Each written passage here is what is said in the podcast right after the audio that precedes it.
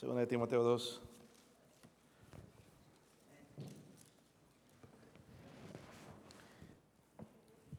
Tremendo mensaje esa mañana, hermanos. Si no, si no toma una decisión, wow. no sé qué más tiene que escuchar, pero tremendo mensaje. Um, segunda de Timoteo 2, el versículo 20 al 22, hermanos. Uh, 20 al 22.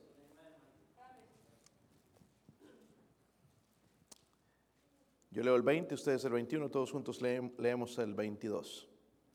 Pero en una casa grande no solamente hay utensilios de oro y de plata, sino también de madera y de barro, y unos para usos honrosos y otros para usos viles.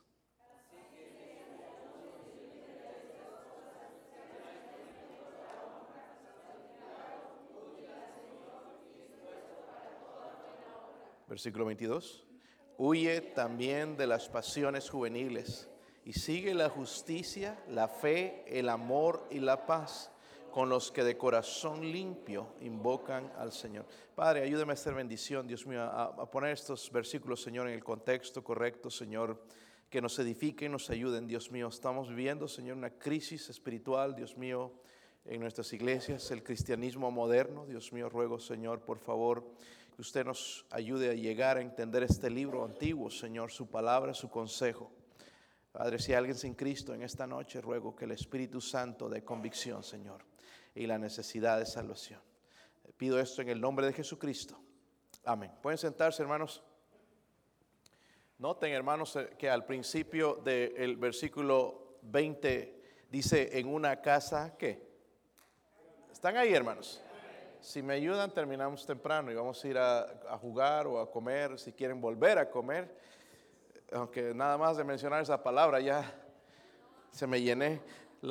La, Biblia entonces dice, hermanos, en, una casa grande, ¿ok? Tal vez podríamos usar nuestra imaginación un poquito. ¿Han visto alguna casa grande alguna vez? Una casa grande, ¿ok? Ah, dice, no solamente hay utensilios de oro y de plata, sino también de madera y de barro. ¿Se puede imaginarse esos utensilios de oro? Yo no creo que nadie aquí tiene copas de oro y esas cosas, pero imagínenselo, en el tiempo antiguo usaban eso los reyes especialmente, o para los invitados, y de plata, ¿verdad? Pero también dice que hay eh, instrumentos de madera y de barro, y luego dice que unos son para usos honrosos y otros son para usos... Eh, suponemos entonces que esos eh, utensilios de oro o instrumentos de oro y de plata son para usos honrosos, tal vez para decoración, tal vez cuando viene un invitado, una ocasión especial, pero luego habla de los instrumentos de madera y barro que son para usos viles. Amén. Si usted tiene un perrito por ahí en casa, tienes la palita para ir a recoger, ¿verdad? Las cosas. No me imagino tú que agarrarías esa pala y la meterías adentro para comer o metiendo comida con eso. Es para usos viles, ¿verdad? ¿Está conmigo, hermanos? Y vamos entendiendo entonces y poniendo en nuestra mente esto. Eh, la ilustración es fácil de comprender. Dice la casa grande. No está siguiendo la casa blanca. La casa grande se refiere a la iglesia. Donde en la iglesia, hermanos, hay creyentes verdaderos y creyentes profesantes. Pero vamos a mencionar nada más hablar hoy de los creyentes verdaderos. Porque la casa grande, hermanos, fue diseñada por Dios. La iglesia fue diseñada por Dios. A mí me gusta estar en la iglesia. Amén. Me gusta estar con el pueblo de Dios porque hermanos, un día vamos a vivir por toda la eternidad. Amén. Y ya desde ahora ya el Señor va poniendo eso en mi corazón de disfrutar mi tiempo con la gente, el pueblo de Dios. Amén. Entonces, esa casa grande, hermanos, es el diseño de Dios. Por eso deberíamos amar al pueblo de Dios. Amén. Porque es diseño de Dios. Pero también esa casa grande, hermanos, fue pagada o fue comprada con un precio su sangre preciosa derramada en la cruz. Esa casa grande entonces se pagó un precio grande por ella en la cruz. Dentro de esa casa hay utensilios. Amén. Esos utensilios somos nosotros, los cristianos. Amén. ¿Entienden ahora la ilustración? esos utensilios no son la palita para ir a recoger los desperdicios del perro o la copa de adorno allá, el vasito de oro o de plata que tiene para usos honrosos, ¿verdad? La, la, la, Biblia dice entonces, o nos compara más bien con esos utensilios representando a los cristianos. ¿Por qué? Porque hay diferencias entre nosotros. Amén. No todos somos iguales en muchos aspectos, ¿sí o no? Pero vamos a ir, hermanos, a, hablar del contexto nada más, porque hay mucho en la Biblia para hablar. Re representa a los cristianos y hay una diferencia. Unos dice son para usos honrosos y otros para usos... No hay más. Unos para usos honrosos y otros para usos... So, no hay al medio, ¿verdad? Unos para usos y otros para usos. So, te pregunto, ¿tu vida es un instrumento de honra para Dios o es un instrumento vil? Estoy hablando de creyentes. ¿Está conmigo, hermanos? Eso es lo que la Biblia se está refiriendo. Luego, es fácil pensar en mi vida, hermanos, decir, uh, pues mi vida no es tan mala, no es tan sucia. En realidad, Dios aclara lo que a Él le honra. Mire que el versículo, saltando al versículo 22, dice en la última parte, vamos a leerlo todo, dice ahí, huye también de las pasiones juveniles y sigue que la justicia, la fe, el amor y la paz con los que de corazón limpio. En el versículo 21 dice, si alguno, aquí está lo que le honra a Dios, si alguno se ¿Qué? Estaban hablando, gracias a hermano Susano por escoger esos cánticos porque van con el mensaje perfectamente. Cantamos muchas veces, el pueblo de Dios se lavará. Pero ¿cuándo fue la última vez que usted lavó su vida espiritualmente? Yo sé que el cuerpo sí, cada día, ¿verdad? Bañarse y bien jabonarse y lavarse los dientes y desodorante después, espero que sí. He descubierto que algunos no usan, por eso no quieren levantar la mano. Sí, Físicamente nos limpiamos, pero ¿cómo estamos por dentro? Porque dice que hay instrumentos entonces para usos honrosos y otros para usos viles, ¿ok? Que cualquier, lo que Dios honra a Dios es, si alguno se limpia de estas cosas, Él dice será instrumento para honra. Esto en el versículo 21. Santificado, útil al Señor, dispuesto a qué? ¿Quién aquí merece ser un siervo del Señor? Ninguno merecemos. Pero si, hermanos, si nos limpiamos de estas cosas de que vamos a hablar en un momento, si nos limpiamos de la suciedad del mundo, dice que vamos a ser un instrumento para honra. Amén. Yo no sé, hermanos, a veces he ido a restaurantes, casi no aquí en Estados Unidos, pero recuerdo allá en Bolivia, especialmente cuando tú vas a un restaurante, agarras el vaso y si es un restaurante así de no muy buena calidad, hueles y como que huele a huevo. Como odio encontrar un, y especialmente si lo, tocas por un lado, todavía hay como que no lo lavaron bien, no está bien suave, ¿verdad? Está medio sucio. Y quieren que tomemos en eso. Empiezas a oler y, mm, cámbiame el vaso, por favor. Y te traen otro y lo mismo, y otro y lo mismo. Y no quieres tomar en algo así, ¿verdad? Eh, en un vaso sucio. Por más sed que tenemos, hermanos, queremos un vaso ¿Qué más nuestro Dios, hermanos, que es tres veces santo, quiere usar gente, hermanos, que es limpia? Instrumentos, hermanos, que se han limpiado. Dios no va a usar jamás, hermanos, a una persona que, que, tiene una vida, hermanos, que no se ha limpiado espiritualmente, que no se ha limpiado de los, de, los pecados. So, entonces, el utensilio o instrumento, ok, somos nosotros, ¿verdad? Y unos son para usos honrosos y otros para los utensilios viles, hermanos, pensemos en ellos. ¿Cuántos tienen un basurero en casa? A ver, levanten su mano. Oh, hermanos, cuando ese basurero, si tienes un basurero en la cocina, si lo dejas mucho tiempo ahí, apesta la comida. ¿Se han dado cuenta? ¡Oh, que huele aquí! ¿Verdad que pasó algo muerto? Y vas y te acercas al basurero y ahí están las moscas y dejando sus gusanos y ya saliendo quizás los gusanitos blancos asqueroso y tienes que agarrar e ir a botarlo, ¿sí o no? ¿Tú no tomarías agua en ese basurero? ¿O sí? El basurero, hermanos, es necesario, pero no es algo que, es un, de uso honroso, sino es un uso vil. Amén. Y nosotros a veces, hermanos, nos convertimos en instrumento que, que acepta la basura del mundo, porque este mundo lo que ofrece, hermanos, es basura. Es basura las películas de, de este mundo, el Que de este mundo, la vestimenta de este mundo es basura. Es basura. Pero nosotros hemos comenzado a aceptarlo porque lo vemos en otros llamados cristianos que hacen lo mismo y Dios, para Dios jamás, jamás dice, porque Él dice, si alguno se limpia de estas cosas, será instrumento, pero será un instrumento de para honra, santificado, útil al Señor, dice que está dispuesto para toda, eso no me tienen que obligar a mí, está dispuesto para toda buena obra. ¿Sabe por qué la mayoría no podemos servir al Señor? Porque tenemos nuestra conciencia bien sucia. Está callado aquí. Sabemos que no hacemos lo que debemos hacer. Amén. Si un día, hermanos, dejo de predicar el consejo de Dios, usted enójese. Pero si sigo predicándote este libro, escúchalo. Porque después tengo que, tratar, hermanos, con los problemas y las situaciones por gente que no escucha el mensaje. Piensa, hermanos, que no. Y lo que el diablo quiere, hermanos, definitivamente es destruirnos.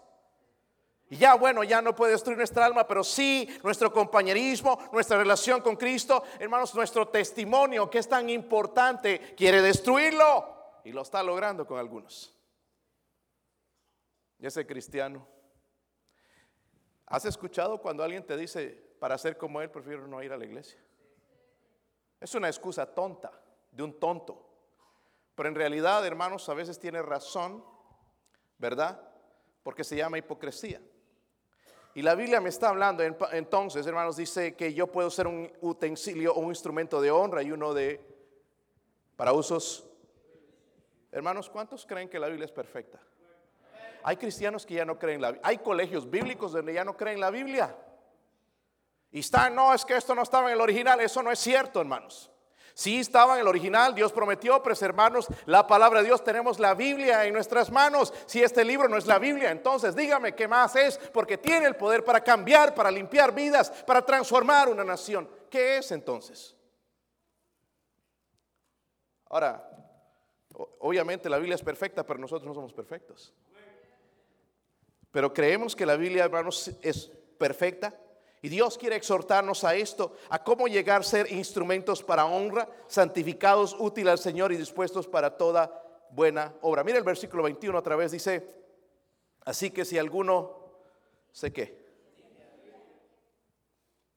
¿Se limpia de qué? ¿Te ha pasado alguna vez, hermano, que tú llegas y estás sonriendo todo contento y después vas, llegas a casa y te fijas que tienes lechuga en los dientes? Y estaba ríe y ríe. Y allá la lechuga, y me vieron con la lechuga en los dientes. Medio vergonzoso, ¿verdad? Pero imagínense que viera en nuestro corazón. La lechuga, bueno, ahí se sale y quedan limpios los dientes, pero lo sucio y muroso que tenemos en nuestro corazón.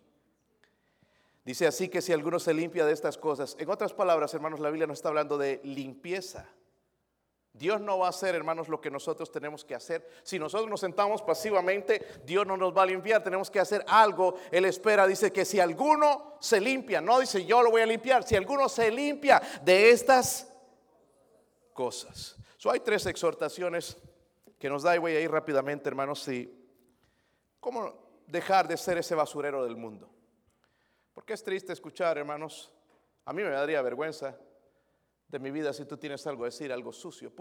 Puedes criticarme de muchas cosas, de legalista, de, exagerado, de, de, muy estricto, pero no me puedes criticar de mundano. Amén. Tú no puedes criticarme de mundano. Mi familia sabe que yo no soy un mundano. ¿Ok? Se me daría vergüenza, hermanos, que alguien diga, pues el pastor es mundano, sabe que anda a comprar unos tigres del norte. Eh, Mire cómo se viste allá en la tienda y los pantalones bien apretaditos, todos rotos, y el que trae aretes se los quita en la iglesia. Me daría vergüenza. ¿Ok? El ser parte o ser como el mundo. Dios, hermanos, nos da tres exhortaciones en este pasaje para dejar de ser ese basurero del mundo. Yo no sé usted, pero yo quisiera ser un instrumento de honra. ¿Verdad? Cuando se gana un campeonato, ustedes le dan la copa de oro o algo que se parece al oro. Quieres mostrarla y la pones en un lugar especial. ¿Sí o no? Pero cuando, nuestra, cuando es algo, hermanos, que, es vergonzoso, un mal examen, una F, lo tratas de esconder. ¿Verdad? O- o algo sucio en tu vida tratas de esconderlo. Pero igual con una vida, hermanos, tratamos nosotros entonces, cuando nuestra vida resplandece a Cristo, estamos dispuestos para hacer algo para Él. Si no nos escondemos y dejamos, hermanos, que otros hagan el trabajo. Por eso tantas necesidades en las iglesias hoy en día. Van a abrir una iglesia más en Lenore City. Una iglesia que seguramente algunos van a ir para allá, porque es una iglesia contemporánea. Ya le estoy haciendo la propaganda, deberían pagarme ellos, ¿verdad? Aquí, hermanos, ha costado tanto, hermanos, levantar ofrendas, eh, poder pagar la mensualidad, poder pagar al staff, poder pagar las cuentas. Pero ellos están construyendo un edificio nuevo, de cero, eh, porque tienen el dinero. Nosotros vamos, tocamos puertas y trabajamos. Ellos no. Ellos van a tener un concierto de, de, eh, música merengue, salsa o de la música hispana, ¿verdad? Que le gusta los Tigres del Norte, versión cristiana. Y se va a llenar, se va a llenar. Amén. Pero yo orando al Señor le digo, Señor, y bueno, ¿y, ¿y qué con esto? Pues tú tienes que seguir siendo fiel. Es la respuesta del Señor. Dios nunca llamó a muchos, Dios llamó a pocos. Y no estoy diciendo, hermanos, que escogió algunos, sino que son pocos los que responden al llamado de Dios. Son pocos los que quieren vivir apartados del mundo. Son pocos los que quieren vivir de acuerdo a este libro. Son pocos, hermanos, los que creen en la separación del mundo. Son pocos. Amén. Son todavía son pocos y la Biblia entonces me da tres exhortaciones. Mira el versículo 22 y aquí está la primera exhortación. Dice ahí, huye de las pasiones. Léanlo conmigo, hermanos. Dice, huye de las pasiones juveniles. La primera exhortación es esta. El cuidado que debes tener siempre. El, el hermano uh, Tim nos hablaba esta mañana de que tenemos una batalla. No sé si se ha dado cuenta, pero es una batalla todos los días. Con Satanás, una vida es una batalla espiritual de todos los días donde yo voy a enfrentar al enemigo eh, sin fuerzas o con el poder de Dios, de, dependiendo cómo yo esté. ¿Ok? So es una, tenemos ahí la batalla. Y dice aquí que debemos tener entonces un cuidado, un cuidado siempre, porque ya, ya sabemos, está esa batalla ahí en medio. Dice, huye también de las pasiones. Eso es el primer aspecto de la limpieza que Pablo va a mencionar a Timoteo. En otras palabras, cuando le dice, huye de las pasiones juveniles, está diciendo, no te entregues a esas pasiones juveniles. Esto no es solamente para jóvenes, porque Pablo está escribiendo a un pastor que tiene alrededor de 40 años. No es solamente para los jovencitos, las jovencitas, es para adultos. Y dice, huye de las pasiones juveniles, no las provoques, están dentro de ti esos deseos de la carne no los alimentes, no los provoques, no intentes soportarlos. Y como José en el Antiguo Testamento nos da un tremendo ejemplo, hermanos, de huir de las pasiones juveniles, ¿verdad? ¿Recuerdan a él cuando la esposa del faraón, aquella mujer casada, coqueta, alborotadora, Llega José y le gusta José y quería dormir con José y, y, José no, yo no, no voy a hacer esto y hasta el final que quedan solos y ella trata de agarrarlo para acostarse con él. Y él dice, no, no, no, yo temo a Dios, temo a Dios y se va y huyó. Imagínate que José hubiera tratado de lo que le enseñó su padre, Jehová, el Dios verdadero, meter en mente todo el poder de Dios, intentar, no, mujer de Satanás, y tratar de soportar la tentación ahí. Hubiera caído, hubiera sido convencido. Pero ¿qué hizo él? Huyó. Ahora, déjenme preguntarle, hermanos, porque pasiones juveniles pensamos nada más en lo sensual. Pero pasiones juveniles envuelven mucho más de esas cosas. Por ejemplo, la actitud temperamental. ¿Cuántos tienen un mal temperamento? Conocen para que no se ofenda a nadie. Conocen a alguien con un temperamento terrible. Conocen a alguien. Explota. ¿Será esa persona usted mismo? Esas son pasiones juveniles. También, amén. Ese temperamento a veces que una cosita me dicen o algo salto cuando me provoca.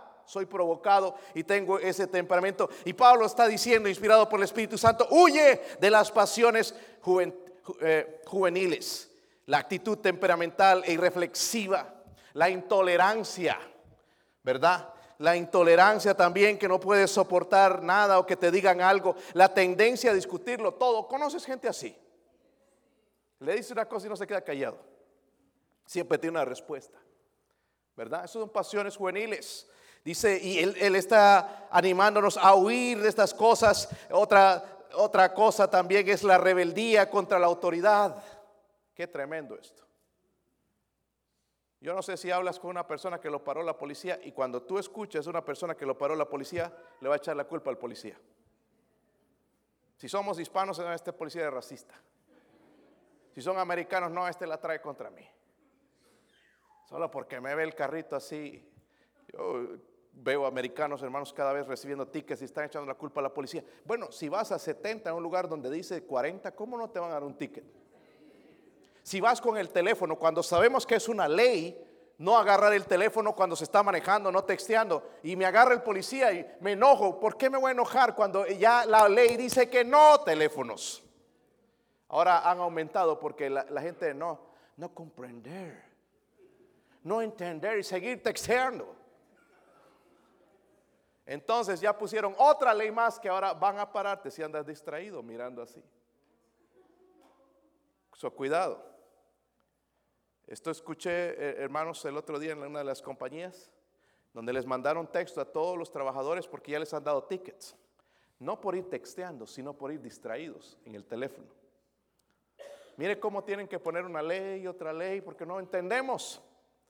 Pero esa y es lo que el, Señor nos está tratando de, huir de esas pasiones juveniles, esa rebeldía contra la autoridad, jóvenes que se rebelan contra sus padres pensando que sus padres son muy chapados a la antigua, de que ya no es así, de que ya no se piensa, este mundo es diferente. Hermanos, Dios sigue siendo el mismo, la palabra de Dios sigue siendo la misma, Cristo no cambia. Lo que era malo para Dios en el pasado sigue siendo malo para Dios en el presente. Yo estoy cansado de escuchar a estos cristianitos, ¿qué hay de malo en tomar? ¿Qué hay de malo en fumar? ¿Qué hay de malo en fornicar? Ya le quieren poner a todo bien cuando la Biblia dice que es pecado. Y otro, algo más, porque él dice huye de las pasiones juveniles, el orgullo también nuestro orgullo, ¿verdad hermanos? El famoso orgullo, los prejuicios, somos gente bien prejuiciosa, aceptamos a uno. Ahora les voy a dar un consejo hermanos en la iglesia. Dejemos un poquito los grupos. Cuando viene gente nueva a nuestra iglesia, ah, vaya. Pero ahí se quedan, ¿no? Es mi grupito, ya el, el grupo, de, ya hasta deben tener nombres, ¿verdad? Los, eh, por un lado aquí los de Barrabás, los, y, se pueden hacer grupitos, hermanos, cuando en la iglesia debe ser una unidad, un cuerpo. esperar a esta gente, hermanos, que viene a, recibirlos con amor y no solamente, ya sabemos, hermanos, que te llevas bien con fulano. Pero no hacer grupitos, ¿verdad? Y porque Él está exhortando a que no sea así entonces, ¿verdad? De esa manera a tener prejuicios y esto sí, este no, es que este es de mi país, este no, eh, me caen mal los mexicanos, me caen mal los güeros. No, no, dejemos los prejuicios y Dios dice, huye de esas pasiones. Saben, hermanos, vivimos en una sociedad así llena de prejuicios. ¿Sí o no? Lleno, lleno de prejuicios, hasta le hacen propaganda, hermanos, haciéndonos pensar de que es correcto. Otra pasión juvenil, la ambición. Es bueno tener ambiciones, hermanos, para la gloria de Dios. Yo quiero ver la iglesia llena, el, les he mencionado algunos, ojalá que el año pasado, el próximo, si el Señor no viene, podamos ver en la iglesia unas 300 personas. Ojalá que sí. Es una ambición para la gloria de Dios. Amén. Pero ambiciones de tener más y, que otro, ¿no? Y que esto y que el, nuevo teléfono y el nuevo televisor, miren, ya salió diferente. Esas ambiciones, él, está diciendo, huye de las pasiones juveniles. ¿Qué del enojo? ¿Cuántos se enojan? Soy el único. Pero hermanos, hay momentos para enojarse. Yo me enojo cuando una persona usa el nombre de Dios en vano. A mí me molesta mucho americanos que dicen, oh my God. Eso es una blasfemia. Oh Jesus. No, uh, uh, cuidado. No te metas con Dios. Él dice, no uses el nombre de Dios en vano. Y, y incluso nosotros los hispanos, ay Dios, mi Diosito. No, no, no, no es tu Diosito. No es Diosito, es Dios. Respétalo.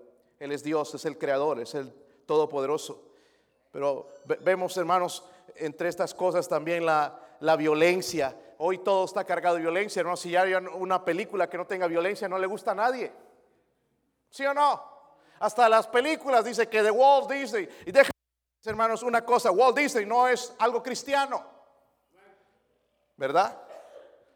Y hay películas quizás que son pasables por ahí, pero vemos la violencia en los juegos, hermanos, allá, si ya, ya, que, Mario Bros ni que nada.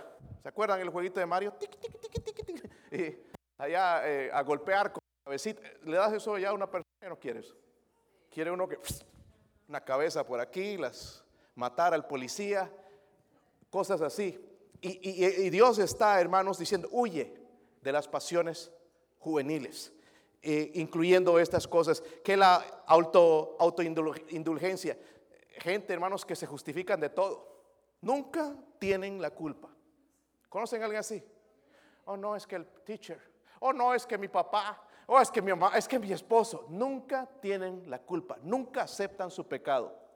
Y Dios está diciendo, huye de las pasiones juveniles. ¿Qué de las actitudes desconsideradas hacia los demás? El deseo de sobresalir y brillar, de tener dinero, la fama, el placer, el gozar de dominio, la impaciencia, todo esto Dios está diciendo, huye de las pasiones juveniles. Ahora, en realidad jamás, hermanos, podemos decirle sí a Dios si no le decimos no a estas cosas. Amén. Y Él nos dice entonces el cuidado que debemos tener, huye también de las pasiones que juveniles. Eso está en todo, toda edad. Amén. Yo he conocido personas, hermanos, hombres de 60, 70 años que ven una jovencita y todavía se le abren los ojos. Eso no se quita, ¿sabían, hermanos? Con la edad. Amén. Está ahí en, en, nuestra naturaleza, ¿verdad? Y, hay que, y por eso Dios dice, huye también de las pasiones no es algo, hermanos, con lo que tengo que ponerme a discutir, a tratar de luchar, a tratar de enfrentar. Oh Señor, dame el poder del Espíritu Santo. Quiero que se quite este deseo. No, no. Dice, huye, huye. recordemos, hermanos, y tengamos en mente que en esta casa grande hay unos instrumentos para usos honrosos y también otros para usos viles. Miren el segundo, la segunda exhortación, entonces, versículo 22 también Estoy en segunda de Timoteo. ¿Están ahí, hermanos? Dice, eh, huye también de las pasiones juveniles y sigue la, justicia, la fe, el amor y la... So, noten esto, hermanos. Primero tengo que tener cuidado siempre. Amén. ¿Sí o no? ¿Ha, habido cosas que son o hay cosas que son debilidad para usted?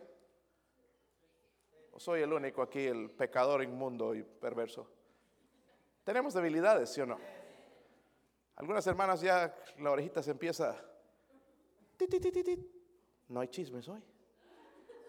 No hay nada nuevo. se desespera ya. Quieren escuchar algo nuevo. Y ya por ahí alguien salió. ¿Sabías que fulana está embarazada? Yo sabía. ya, ya sale de ahí, hermanos, todo, ¿verdad? Rumores comienzan así. Y estas son cosas, hermanos, que nosotros tenemos que aprender a controlar, huir de ellas, huir. Hay un cuidado, hermanos, que debemos tener en ciertas cosas. Eh, luego dice, y sigue la justicia, la fe, el amor y la... So, esto es importante, jóvenes, escuchen, el carácter que debes desarrollar. Yo admiro a un joven que tiene carácter. No me importa, hermanos, si tiene dinero o no tiene dinero, si tiene un doctorado, una maestría en la universidad. Yo creo que el carácter es lo más importante en un joven, en una jovencita. Un joven y una jovencita que puede decir no cuando debe decir no. Que diga sí y esté firme cuando debe decir sí. ¿Qué tal si mueren tus padres? ¿Podrías decir no? Como ya no está papá y mamá a mi lado, ya digo que sí a todo. Pero recuerden en la Biblia, hermanos, que Daniel, al ser un jovencito de unos 15, 16 años, le dijo no al rey. No me voy a contaminar con esa comida. ¿Verdad? Decidió no contaminarse con la comida del rey, no meterse en la bebida, no dedicarse a esa bebida mundana, no recibir lo que era ofrecido a los ídolos. Él dijo no. ¿Saben por qué? Porque tenía carácter. estoy hablando entonces el carácter que debemos que. No venimos con eso, hermanos. Me admira escuchar a padres que es que mi hijo me salió así. No, tenemos que desarrollar el carácter, hermanos, tenemos que entrenarlos. Les voy a decir una cosita, hermanos, escúchenme bien. Si sus hijos empiezan algo, no los deje que, que cuiten, que tiren la toalla, no los dejes por la misericordia de Dios. No, pastores que ya no quieren, no los dejes. Que críen carácter. ¿Cuánto hubieran dejado? Yo doy gracias a mi esposa por eso, por, el carácter que, les está creando en ellos, que, que quieren tirar la toalla. No, no, no, vamos a seguir. Amén. Por eso hay hermanos que empiezan una cosa y nunca la terminan, porque no tienen carácter. Enseñémosles, hermanos, desde pequeño a tener carácter. Empezaste a venir a la iglesia, vas a morir en la iglesia. Amén. ¿Saben que hay una diferencia entre los niños que están viniendo? No sé si se han notado sus hijos. Cantan. ¿Se dieron cuenta, hermanos? Nosotros como sapos, eh, no sabemos ni la tonada ni nada, pero ellos ya agarran las notas así. Están creciendo en la iglesia. Mire el beneficio que hay también. Aprenden a cantar. No esos gritos de música del mundo, pero aprenden a cantar. ¿Se han dado cuenta, hermanos? ¿Ah? No se han dado cuenta. ¿Cómo nos cuesta a nosotros agarrar una canción? Por eso aquí en, el coro tiran la toalla. Dice, no, esto es muy difícil. Si ven allá esa hoja llena de patitas de gallina, parecen, ¿qué será esto? ¿Por dónde se empieza? Es música. Pero ellos ya lo, entienden, van aprendiendo. No, hermano, escuche, algo que empiece, termínelo. Amén. Hermano, si empieza el instituto, no lo dejes. Ay, es que es muy difícil, que no me entra. Si sigues, te va a entrar. Amén. Amén. estamos con mis hijos, ellos tienen un horario bien ocupado, hermanos, tienen instrumentos, tienen que ir a la escuela, se metieron a esto del basquetbol y se están pensando en cuitear. Le decimos, no, no, no. No vas a dejar, vas a terminar. Porque eso crea el carácter. Si nos falta cristianos con carácter, hermanos. ¿Sí o no? Ya vas a tu trabajo, allá hablan malas palabras. empieza a reír primero y después empieza a decir malas palabras. ¿Sí o no? O en la escuela, te juntas ya con alguien, no es que es mundanito, ya igual, porque no tienes carácter. So necesitamos desarrollar carácter. Amén. Eso no puede ser nada más, pero dice la Biblia primeramente de, de huir de las pasiones juveniles. Pero no solo es cuestión de evitar cosas malas, según lo que vemos en este versículo, porque dice, debo seguir. ¿Están ahí? Sigue la justicia, la fe, el amor y... Si quitamos cosas de nuestra vida, aquí cometemos errores, hermanos, padres. Les quitamos a nuestros hijos televisor, les quitamos videos, le quitamos todo y dejamos ahí el vacío. ¿Cómo reemplazas lo que quitas? Tenemos que reemplazar. ¿Sí o no? Si le quitamos la música del mundo, entonces ¿qué vamos a hacer? Darles buena música. Papá, quiero comprar este. Mira, es que ya me habló, entendí lo de la buena música. Quiero comprar este, este CD. No, no, no, muy caro. Pues tienes que comprarle música buena. Aunque ahora no hay excusa, hermanos, porque hay aplicaciones que se pueden bajar que son buenas. Como Crown Radio les he recomendado. Si quieres escuchar buena música, baja esa aplicación.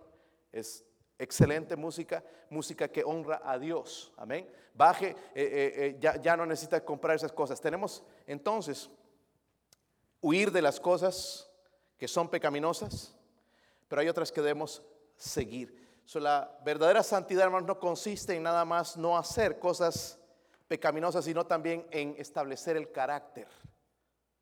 Y eso es lo que nos cuesta. Escúchenme bien, hermanos. Necesitamos aprender a entrenar a nuestros hijos. No se enojen. Entrenarlos. Pastor, ni que fueran caballos. Son peor que un caballo. En serio. En serio, hermanos. Tenemos que entrenarlos. Les voy a dar un ejemplo. Ahorita no lo deberían dejar dormirse. ¿Cómo lo estás entrenando? Pero sabes que es muy complicado, no, tengo que darle cachitaditas. Bueno, ¿cómo lo vas a entrenar? ¿Saben cuando van? Yo veo en mis hijos ahora que están en el básquetbol, el, el coach el otro día nos dio una plática buena porque estaban por tirar, él ya estaba por tirar la toalla. Porque eh, eh, lastimosamente puros jóvenes que cuitean, como dicen ustedes, ¿verdad? Entonces, pero le preguntó a estos jóvenes, ¿quieren que terminemos todo? Ellos dijeron, no, queremos seguir. Y ahí el equipo de puros muchachitos, hermanos, van a seguir, van a jugar con los de 6, 7 pies, gigantes. Pero están creando carácter. Y me gustó la respuesta de ellos que a pesar, hermanos, de que van a tener que enfrentar, pero van a luchar. Amén. Y yo escucho, hermanos, cómo les grita y cómo... A veces me duele, no, es mi hijo, no me lo griten así. Pero ¿saben qué? Lo están entrenando. Y ahí se quedan calladitos, no pueden decir nada. Y se le pone aquí y así pelota, juega basquetbol. Y aquí la, la nariz y no dicen nada. Si no le contestan entonces a su coach, no me debe contestar a mí como su padre. Es parte del entrenamiento. Amén. Algunos estamos enviar a nuestros hijos al, ejército, hermanos, para que se hagan hombrecitos. En serio. Muy mimados ahí por la mamá, ya bigotón, ¿verdad? Y la mamá ahí le sigue poniendo el platito y papito, mi amor, mi bebé. Y ya el bebé ya tiene novia. Y la novia le va a llamar baby. Es triste, hermanas. No consienta tanto a los muchachos. Se le van a desviar. Amén. No significa tratar al, tratarlos mal, pero debes tratarlo como un hombre. Amén. Que ya se quiere hacer cositas ahí de mujer, eh, tratarlo como hombre. Amén, hermanos. Eh, necesitamos entrenar a ellos, no solamente gritarles, no solamente, hermanos, predicarles, sino saber entrenar. En ese entrenamiento hay disciplina, pero saber entrenar a nuestros hijos, hermanos, porque un día vamos a dar cuenta a Dios por ellos. Se están enojando algunos, pero bueno, siempre se delatan, hermanos desarrollar un carácter piadoso. Ahora, ¿cómo desarrollo ese carácter piadoso? Aquí mismo me dice, sigue la justicia. ¿Están ahí, hermanos? Sigue la justicia. ¿De qué habla la justicia? Habla de la rectitud moral, el carácter y la conducta. Rápidamente vaya a Proverbios 21.3. En la rectitud moral.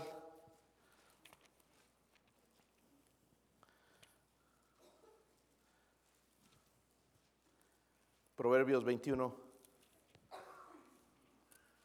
versículo 3. ¿Están ahí, hermanos? los que están enojados también están ahí, hermanos. Versículo 3 dice, hacer justicia y juicio es a Jehová, dice, más agradable que. Wow. Si hago justicia, no la justicia mía, porque la justicia del mundo es diferente, sino la justicia de Dios dice que es más agradable que los sacrificios. entonces, Dice, sigue la justicia, de la rectitud moral. Y los otros se ponen a fumar, a emborracharse, a drogarse, a fornicar. Yo debo hacer justicia. Amén. Miren cómo estoy reemplazando lo que Dios quiere que quite. Primero que limpie, pero ahora debo reemplazar y debo meter la justicia. Estoy hablando del carácter moral y la conducta, ¿verdad? Pero luego dice la fe, no solamente justicia, sino la... ¿De qué habla fe? Una confianza en Dios. Hermanos, hoy en día ya no tenemos confianza en Dios. Ya estamos ahí sin dinero, ya vamos a prestarnos en vez de confiar en Dios. ¿Están conmigo? Y aquí, hermanos especialistas, te pueden dar un carro, del, si quieres un Buick de 2020 y te lo puedes sacar en la tienda. Ahí se las va a enseñar el vendedor para dártelo. Después que enganchado con dos mil dólares al mes por no sé cuántos años, siete, ocho años pagando ese carro, cuando terminas de pagarlo ya no sirve. ¿En serio? Aquí se puede hacer eso en este país. ¿Sí o no? Endeudarte, hermanos, grandemente. ¿Por qué? Porque no tenemos confianza en Dios. Y ay, como yo estoy pagando por eso. Y he pedido perdón a Dios. Y ahora cada vez tengo que enseñar a no hacerlo. ¿Ok? No tarjetas de crédito y todo eso. Hermanos, confía en Dios. Amén. dejar de estar pensando en que, en, que eso me va a sacar del asunto, me, me va a hacer hundir. Y Dios dice que siga la justicia, siga la fe. Luego dice el versículo 3. Perdón, el versículo 22. En la, tercera mención que hace ahí algo que debo aplicar. No solamente justicia, fe, sino también qué? Amor. Pastor, eso yo ya estoy empezando a sentir. Estoy enamorado. No estamos hablando de eso. Estamos hablando del amor de Dios el amor incondicional, no solamente como sentimiento, sino como una acción, ¿verdad? No solamente es el amor a Dios, sino el amor entre hermanos. Ahora, yo quiero que vayamos a Primera de Juan 4:20. Primera de Juan 4:20. Dice ahí, yo escucho tanta esta gente decir aman a Dios y andan peleados con medio mundo. El versículo 20 dice, si alguno dice, yo amo a quién? Y aborrece a su hermano, es que mentiroso. Porque el que no ama a su hermano, ¿a quién ha visto? ¿Cómo puede amar a Dios a quien no ha? Tremenda manera de pensar, ¿verdad? Qué bueno que Dios lo escribió. So, yo no puedo decir que amo a Dios si yo aborrezco a mi hermano. Y debo entonces en mi vida, hermanos, empezar a amar a Dios, empezar a amar a mis hermanos, pero empezar también a amar a las almas perdidas. Muchos de nosotros, hermanos, se nos ha enseñado ya a ganar almas, a ir, a llevar el Evangelio, a repartir un folleto, a compartir el Evangelio de Cristo y no lo hacemos. ¿Sabe por qué? Porque no tenemos amor por las almas perdidas. Y por eso andamos ahí tan, tan, tan, tan frágiles, hermanos, y vienen tentaciones y caemos porque no tenemos la de Dios cuando Él dice que sigamos estas cosas, la justicia, la fe, el amor. Y por último nos dice ahí la paz, la paz en el corazón. Yo le pregunto a la gente que tienen religiones que no son salvos, porque ellos te discuten y, y no les puedes ganar ni con la Biblia. Pero la pregunta que les hago es, ¿tienes paz para morir e ir al cielo. ¿Y saben qué contesta la mayoría de estas personas? No. Pues Cristo dijo, yo doy mi paz os dejo, mi paz. estamos hablando de la paz de Dios. Cuando ya tenemos eso, hermanos, la justicia, la fe, el amor y la paz, puedo entonces ser otra persona. No solamente sacar cosas de mi vida, limpiar, pero tengo que meter estas cosas en mi vida. Justicia, fe, amor y también qué? Que la paz de Dios me gobierne. Y por último, hermanos, también volviendo a Timoteo, el versículo 22 estamos. Huye también de las pasiones juveniles y sigue la justicia, la fe, el amor y la paz. Y aquí hay otra oración, hermanos. Con los que de corazón limpio invocan qué. So, hermanos, entonces la exhortación. Primeramente hay un cuidado que debemos tener. ¿Cuánto cuidado? ¿Cómo te proteges, varón, en contra de la fornicación? Porque hermanos, está ahí a la salida. Amén. ¿Sí o no? Una mujer que nos puede atraer, que no es nuestra esposa, está ahí a la salida. O jovencita, igual va a haber un varón que le va a traer, que le va a gustar, que le va a hablar bonito. Está a la salida. Pero ¿qué hacemos, hermanos, para protegernos? Pues pastor, yo nada más me encomiendo a Dios. Así de cabeza. O cualquier otra tentación, ¿verdad? Pues está la salida, hermanos, la tentación. ¿Qué hacemos para protegernos? So, hay un cuidado que debemos tener, es una batalla espiritual. Hermanos, huyan, huyan de las pasiones juveniles. No se pongan a alegar con esas cosas, huya de las pasiones juveniles. Luego nos dice que sigamos entonces la justicia, ¿qué más? La fe, el amor y la... Y por último, nos habla de esto. La Biblia es tan precisa.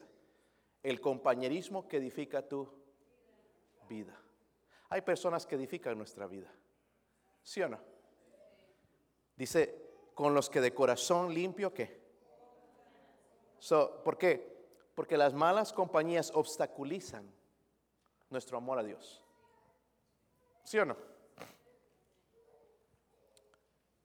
Cuando te vas a casar, tienes que casarte con una persona que te habla de Dios.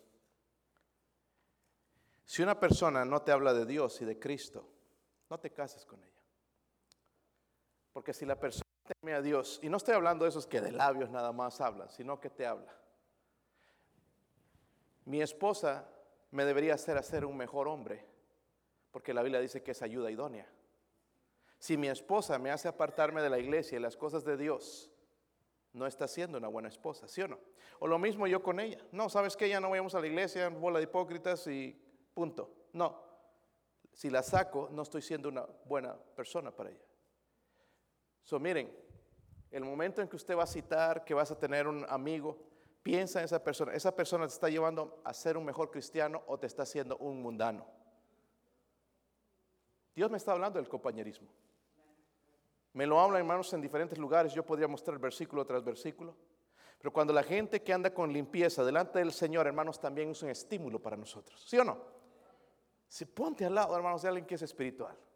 Te da ganas de ser espiritual. ¿Sí o no? Y, estos que no tienen carácter, hermanitos, que todavía están desarrollando el carácter, agarre amigos cristianos, hermanos que son líderes o hermanas que tienen ya madurez espiritual, agárrense con ellos, tengan amistad, llámense, hablen con ellos porque va a estimular tu vida. Hoy en día, hermanos, agarramos al que me cae bien y ese que me cae bien le gusta tomar. Y si le gusta tomar, me va a llevar a tomar. ¿En serio? Si fuma, no, es ah, tu pastor exagerado. ¿Dónde dice que no fumes? Y uno como no sabe Biblia. Ah, cierto, ¿verdad? No dice. No dice nada. Ahí aparece con cigarro también. O como voy acá en las empresas, hermanos, lo que me encuentro ahora siempre no solamente es fumatérico, sino que andan así. Sacan una datita. Tabaco. ¿Cómo les gusta esa asquerosidad? Es asqueroso. No sé si han probado, da ganas hasta de vomitar, por curiosidad entraron y ahora ya no pueden salir de eso. Después aquí cansan el cachete o en los, dientes se le empiezan a caer también, ¿verdad?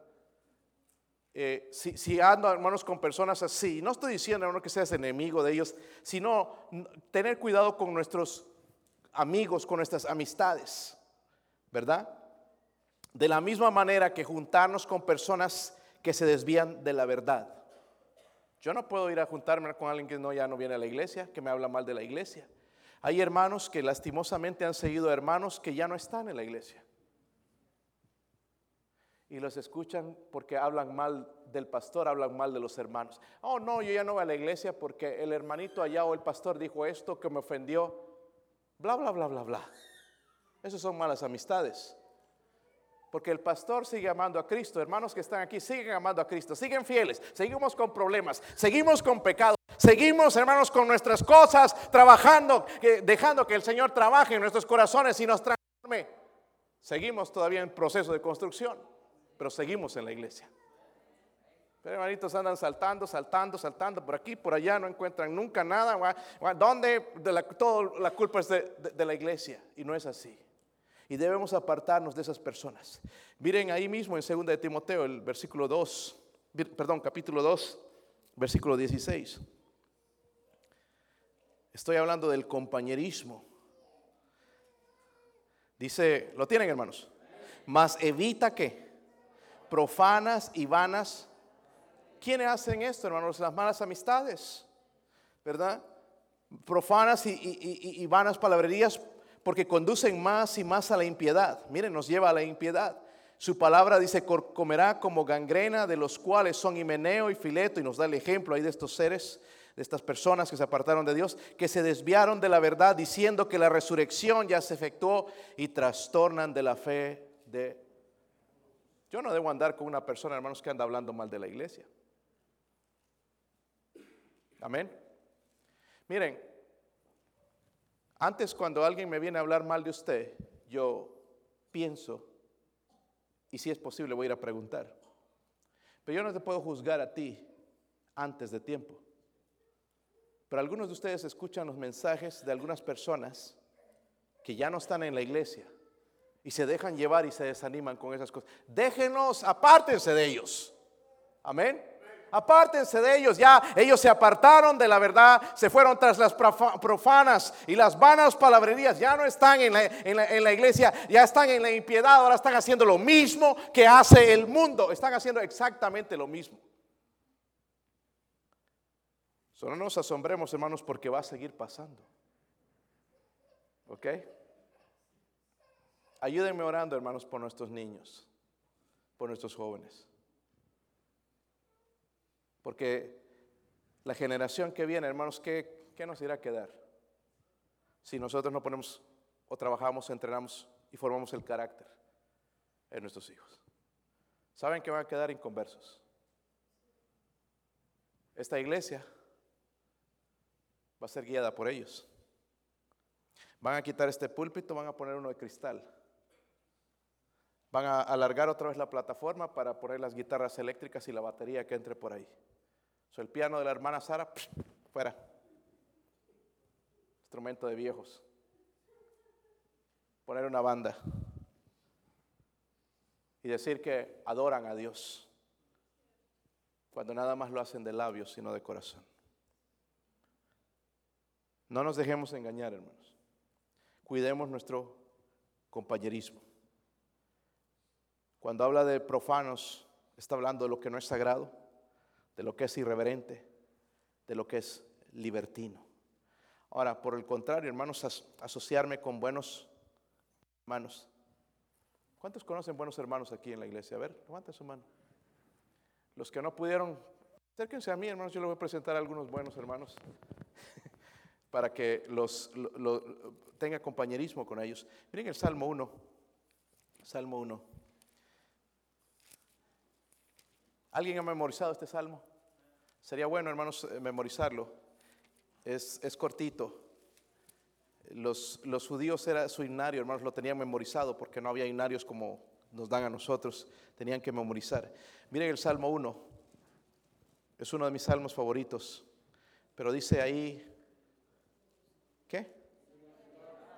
¿Quién aquí es bienaventurado? Yo no creo que nadie. Bienaventurado, hermanos, es feliz, pero mucho más que feliz. Bienaventurado dice el varón que no anduvo en consejo de qué? Que no anda con esos pandilleros, con los malos amigos, las malas amistades, con los mundanos, ni estuvo en camino de pecadores, ni en silla de escarnecedores se ha sentado, sino que en la ley de Jehová está su qué?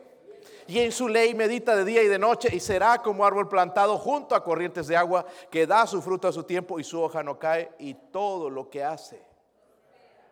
Eso hay un vale la pena. El cuidar mis amistades, no estar con el camino de los pecadores, los escarnecedores, sino gozarme, dice en la ley de Jehová, porque dice que está ahí su delicia, en su ley medita de día y de noche.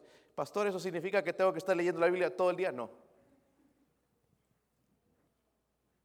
Un versículo y meditar en él. Por ejemplo, versículo 3, ¿cómo puedo meditar? Versículo. Será como árbol plantado junto a corrientes de... Imagínense ese árbol. ¿Han visto un río, alguna vez un río limpio?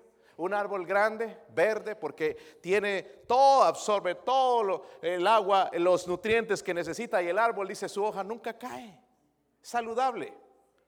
Mira el árbol, es saludable. Dice, hace, hace una comparación. Será como árbol plantado junto a corrientes de agua que da su fruto a su tiempo y su hoja. Para nosotros, hermanos, esta agua espiritual. Esa es la palabra de Dios. Esto es lo que nos fortalece.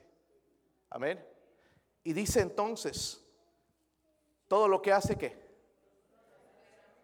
prosperará. ¿Has visto la mano de Dios últimamente? Dice, todo lo que hace en la escuela, en el trabajo, en su hogar, cada decisión, todo lo que hace que. Pero ¿sabe por qué, hermanos? Entonces no prosperamos, porque justamente nosotros andamos donde no debemos estar. Y la Biblia, hermanos, es clara. Por eso le digo, memorices ese versículo. Miren en segunda de Timoteo, volviendo a segunda de Timoteo. Ya vamos a terminar, hermanos, y hablando de esto del compañerismo, la comunión. Saben, hermanos, es triste decir esto, pero a veces no me puedo juntar ni con algunos Pastor, qué blasfemia. No, no, blasfemia es juntarme con familiares que no aman a Dios, que me apartan de Dios. Que cuando debo estar en la iglesia, ay, tú todo el tiempo en la iglesia, eso es un mal familiar. No importa si es tu papá, tu mamá, tu primo, tu prima, tú deberías apartarte de esa persona. Si él no quiere ir a la iglesia, si es, si es hijo del diablo, déjelo allá, testifíquele con su vida que se convierta a Cristo, un día va a entender que, lo primordial y como se nos predicó esta mañana, la gloria debe ser a Él, el dominio pertenece a nuestro Dios. Pero ¿cómo lo va a entender, hermano, si está muerto espiritualmente? Y nos dejamos guiar por los muertos. Segunda de Timoteo 2.19 dice, apártese de 2.19. Perdón, vamos a leer desde el del principio, pero estoy leyendo la última parte. Dice, pero el fundamento de Dios está que. Amén. ¿Está qué? Dios no se mueve, hermanos. Nosotros somos ahí como viento, ¿verdad? Como hoja y nos lleva, pero el, fundamento de Dios está qué? Firme, no se mueve, teniendo este sello, conoce el Señor a los que son suyos. Y aparte se dice de qué? Todo aquel que invoca. Hermanos, estas son las personas con las que debemos estrechar lazos, comunión cristiana. Con aquellos dice que se apartan de la iniquidad, ¿verdad? Apártese de iniquidad todo aquel que invoca. Estas son las personas con las que tengo que andar. Ay, pastor, pero son aburridos. No. Un cristiano que camina con Dios, hermanos, es la persona que tú quieres tener a tu lado. Porque es positiva. ¿Sí o no? Una persona que no camina con ay, no, pues quién sabe. ¿Quién sabe qué traerá este año? Ya piensa todo mal. A ver qué pasa todo negativo. Pero el camino con Dios, ¿sabe qué? Todo está bien, está en las manos de Dios. Y da ganas de estar al lado. Yo me recuerdo, hermanos, una vez llevé a una señora que estaba viniendo a nuestra iglesia. La, habían operado, la, iban a operar y, me dijo, pastor, vaya por favor a mi operación. Y fui, la acompañé. Llegó allá, la iban a operar de la cadera, no sé qué era, pero bien asustada porque si le ponía, ella estaba mayor tenía miedo cuando le ponían la anestesia, la hacían dormir, que, se iba a quedar. Y pues yo tenía que ir primeramente a testificarle, ¿verdad? Si estaba con miedo por algo. Porque si yo me muero, hermanos, si yo sé dónde voy, pero ella estaba con ese miedo. Pastor, por favor, vaya. Y bueno, llegué tempranito, llegó a las, a las 4, ya estaba allá, ella me, me senté a su lado, ya estaba ahí. Y empezamos a platicar, ya está lista, le digo. Así sonriendo y, y ella todavía estaba nerviosa. Pastor, me da miedo, tengo miedo. ¿Por qué? Dios está en control. Y seguí hablando con ella y, al final, ¿sabe? Hermanos, ya después, porque le pregunté y estás segura, eres salva. Y ya me lo sí, y, que, había recibido a Cristo. Pero el problema que tenía ella no era la comunión con Dios, obviamente la había roto quizás, y tenía ese miedo. Y me, me dice al final, pastor, gracias por haber venido, usted me ha hecho sentir tan bien. Al rato la llamaron, ya entró tranquilita. Gracias, pastor a las horas que terminó la operación regresé al hospital y ahí estaba ella contenta, gracias pastor, todo salió bien, estoy tranquila. La paz, hermanos, que puede dar una persona que tiene Cristo. Podemos ser de bendición a otros. Pero si vamos, ¿quién sabe si saldrás de la operación? Que me han dicho que este hospital es una desgracia. Hay gente así, hermanos. No quiere estar uno con gente así. Ay, y, si te vas, ¿a quién le vas a dejar las cosas? Así. No queremos estar al lado de gente así. Queremos estar gente al lado de un cristiano que ama a Dios, que nos anima, que nos levanta el ánimo. Sí, hemos caído, pero dice, échale ganas, siga adelante. Dios te ama, échale ganas, sal adelante. Esas compañías, hermanos, nos edifican. Y tú vas a notar los cristianos que están limpios. ¿Verdad? Se nota. So, entonces, Dios nos exhorta, porque ahí está la casa grande. Hay utensilios entonces ahí. Unos son para usos honrosos. Una decoración. Son quizás para recibir a los invitados. Pero también están, dice, los, los utensilios de usos la palita ya para levantar el sucio del perro, ¿verdad? Los vasos con los que se usa para sacar todo ese lodo allá sucio, apestoso, pero están los de uso honroso. Y Dios nos compara entonces con esos utensilios. Debemos tener cuidado en nuestra vida, debemos desarrollar nuestro carácter y debemos cuidar nuestro compañerismo. Solo la pregunta para usted, mi hermano, mi hermana, mientras mi esposa va a tocar algo en la invitación, ¿qué refleja tu vida? ¿Qué refleja tu Siendo honesto, siendo honesto, no tengo aquí quien engañar a nadie porque Dios sabe mi corazón. ¿Qué refleja tu vida? La Biblia dice que el que ha limpiado su vida es un instrumento para honra, santificado, útil al Señor, pero noten esto, dispuesto para toda buena obra. Está dispuesto porque está limpio. Cantamos hace rato, hermanos, algunos cantos de limpieza. Se lavará, dice el pueblo de él. ¿Quién es el pueblo del Señor? Somos nosotros. Amén. ¿Cuándo fue la última vez que usted se lavó y se limpió? Y la respuesta, hermanos, la tenemos nosotros. Si somos un instrumento de honra o un instrumento de deshonra, un instrumento vil, utensilios para usos viles.